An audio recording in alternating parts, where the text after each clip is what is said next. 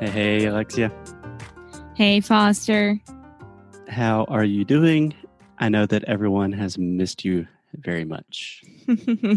yes, I got a lot of messages on Instagram saying um, meus sentimentos. So thank you all for that. And in English, we should say, I'm so sorry for your loss, right? Yeah, yeah. Um, I think the most direct translation for meus sentimentos would be my condolences. Yeah. It's like a very formal way to say that I'm sorry. But honestly, for me, it's too formal. I would not say, like, oh, my deepest condolences. I would just say, I'm really sorry for your loss. Yeah, that's it. So thank you, everyone. And I am back on track. I'm here, and we today have a very important subject to talk, right? Yeah, yeah. Just wanted to say real quick that our fans are the best. So sweet. but yeah, today is January 21st, if I'm not mistaken. Yes. Which means here in the Happy United anniversary. Yes, it's our monthly anniversary, which Alexia constantly reminds me of. But I think there's I like it. I like it. It's not anything like big, but I like it. I like to remember. Uh, oh, I like it too. But I don't think it's more important than Martin Luther King Day, which is the topic at hand. Depende do ponto de vista. It depends on the point of view. No.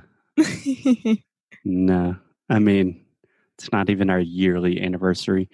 I think any objective person would say that Martin Luther King is more important than our, I don't even know what anniversary it is. of course, amor. more, I always say that. Of course, amor. amor. yeah. okay. So, Alexia, how would you like to do this? Would you like me just to talk about Martin Luther King? Or I think a good place to start would be if you could just tell me, like, what is the brief description of what you know about Martin Luther King? Because from what I understand, most people outside of the United States really don't know who Martin Luther King Jr. is, why he's important, that kind of thing. Um, well, honestly, I don't remember if I studied that in school. I have no idea if I did or not. But once you grow up, you kind of start understanding understanding the world and what happened. So you start to learn that Martin Luther King was an activist, a very important activist against the racism in the United States, in the world.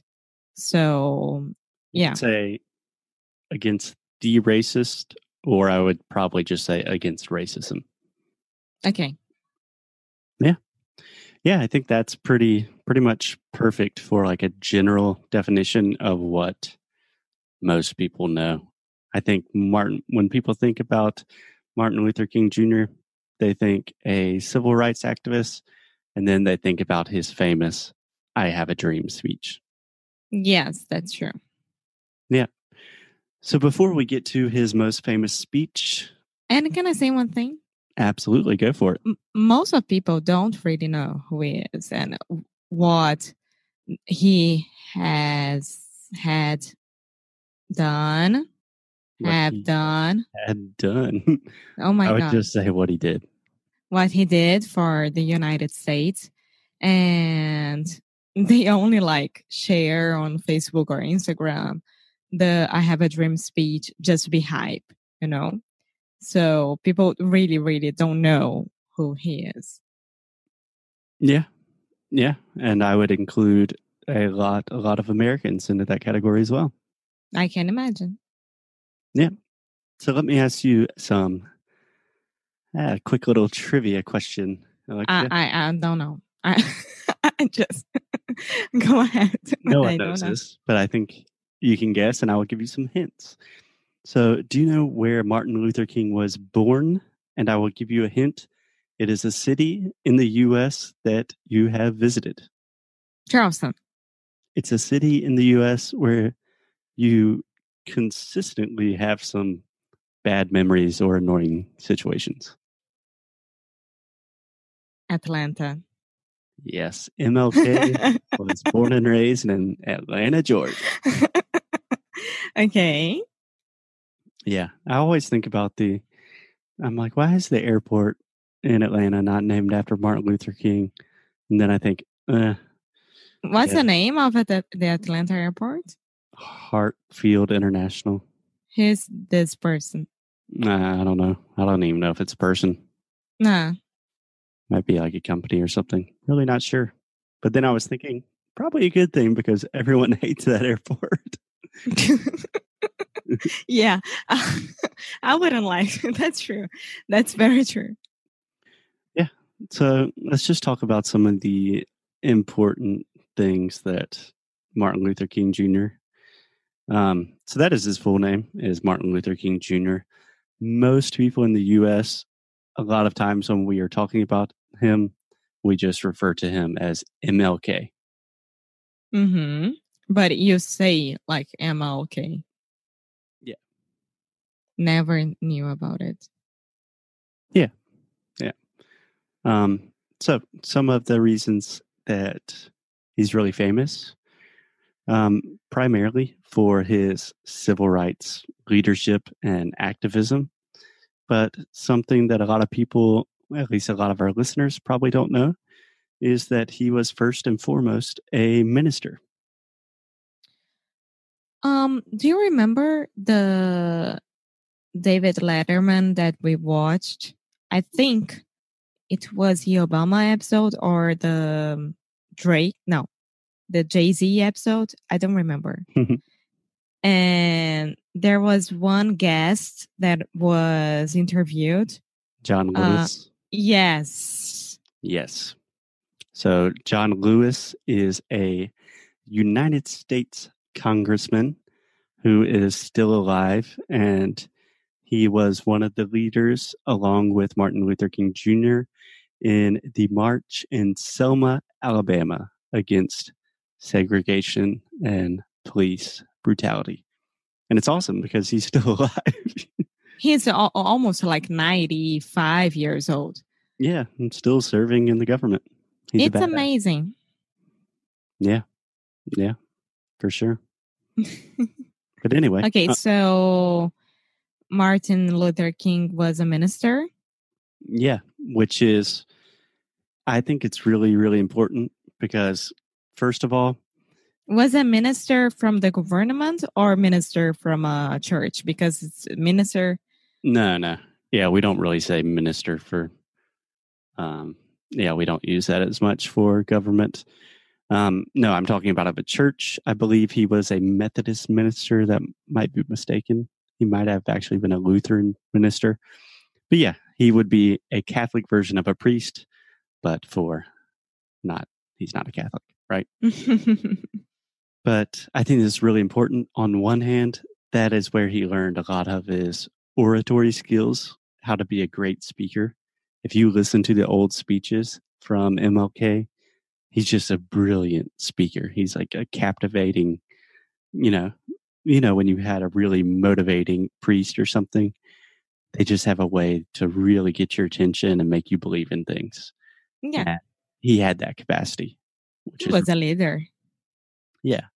And also the fact that he was a minister really put him in a position of power to kind of bridge the gap between white America and black America because you know all of white America in this point they were also Christians and he would always start from a point of connection like hey I'm a Christian I'm a minister and he would talk about the teachings of Jesus to connect people rather than divide them Yeah, yeah.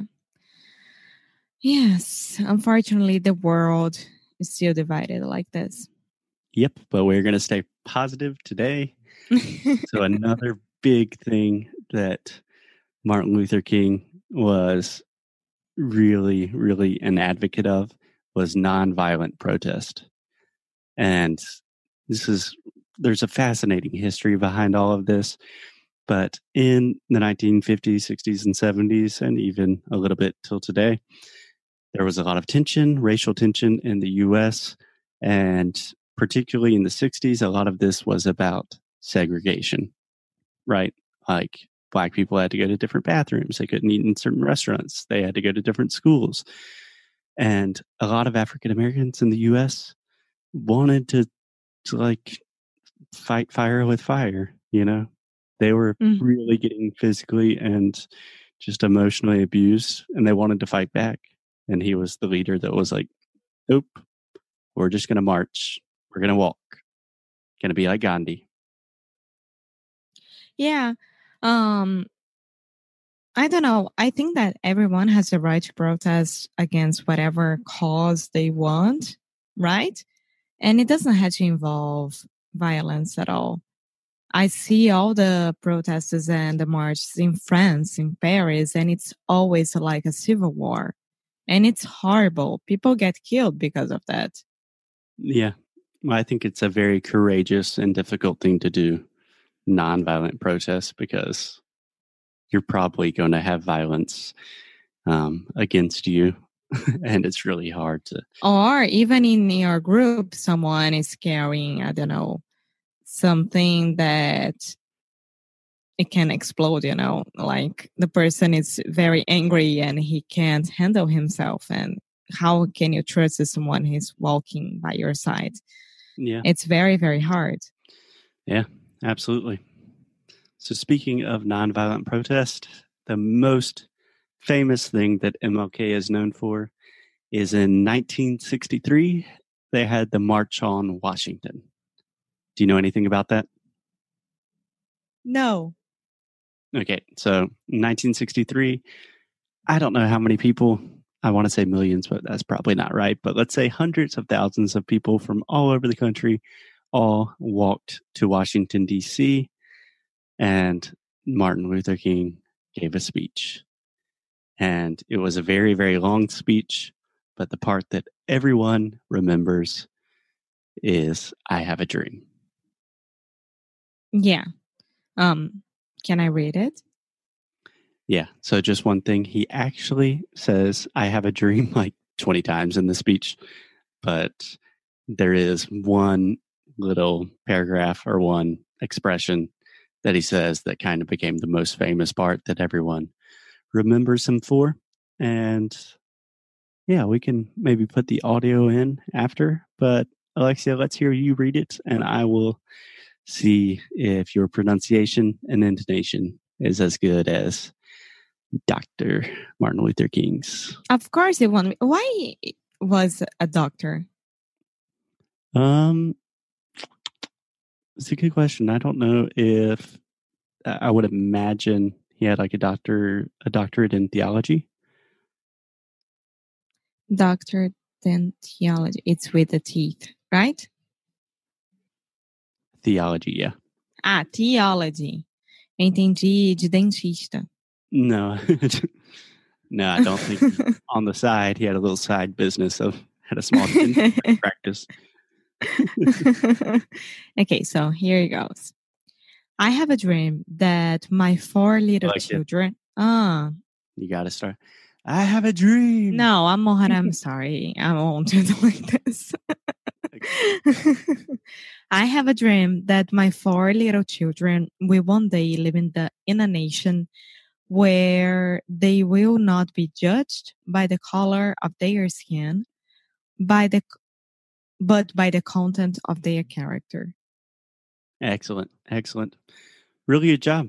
Um, I think I just have probably one correction that I would make, and this is a mis- a word that I hear you um, mispronounce with some regularity. Is the word dream? Dream.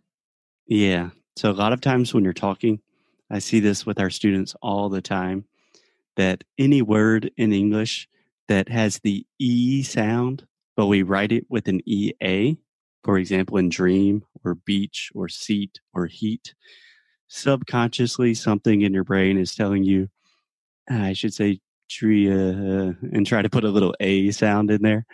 but it's not. It's just a E sound, just like in Portuguese, like E mais alguma coisa. So dream, Dream. much better, Okay.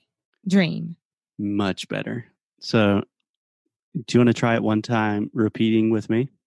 Mm-hmm. Okay. I have a dream. I have a dream. I have a dream And I'm all sad. that my four little children That my four little children will one day live in a nation will one day live in a nation where they will not be judged where they will not be judged by the color of their skin, by the color of their skin, but by the content of their character. but by the content of their character. Excellent. Excellent. The last recommendation I would make is in content. That is actually the ah sound, just like prato chato ka content. Content. Perfect. Perfect. Cool. So, what do you think about this, Alexia? I think it's a beautiful dream that that's the most beautiful thing that you could ask for your children is they're not going to be judged by external circumstances, but they will be judged on their character if they're good people or not. Yes, and this is a good link for a movie that I watched this past week, which is Wonder. In Portuguese is Extraordinário. It's about a little guy, a little boy who was born with um, facial. Um, he was born with a, a facial disease, Mhm. like not fully formed, and I mean, I don't know how to say this in English. That's why I make my point about having to learn medical stuff to talk about it in English. But everyone was judging him because of that, and he's a a very healthy boy. He could walk, he could talk, he could uh, learn, he could do anything that other boys could do. And that's it. We should not judge anyone by their appearance, by their uh, skin color, by wh- why, where they are from, or anything like that. So the character is what really matters. Yeah. Absolutely. And if you guys want to learn a little bit more about this, especially about John Lewis, what we were talking about earlier, there is a great movie called Selma, which refers to the march in Sel- Selma, Alabama. Okie dokie. I think that we did our job for today. Yeah. Last thing I would mention is that Martin Luther King Day, January 21st, is a federal holiday, which means um, that federal workers and most employees do not have to go to work. So Yes, doesn't they really are not working. They're not working. they are not working. Hmm, not funny. yes, it is. You will be laughing until you get to the US in the airport and TSA is not good. I hope that they are doing their job, but not that much. Okay, Emma.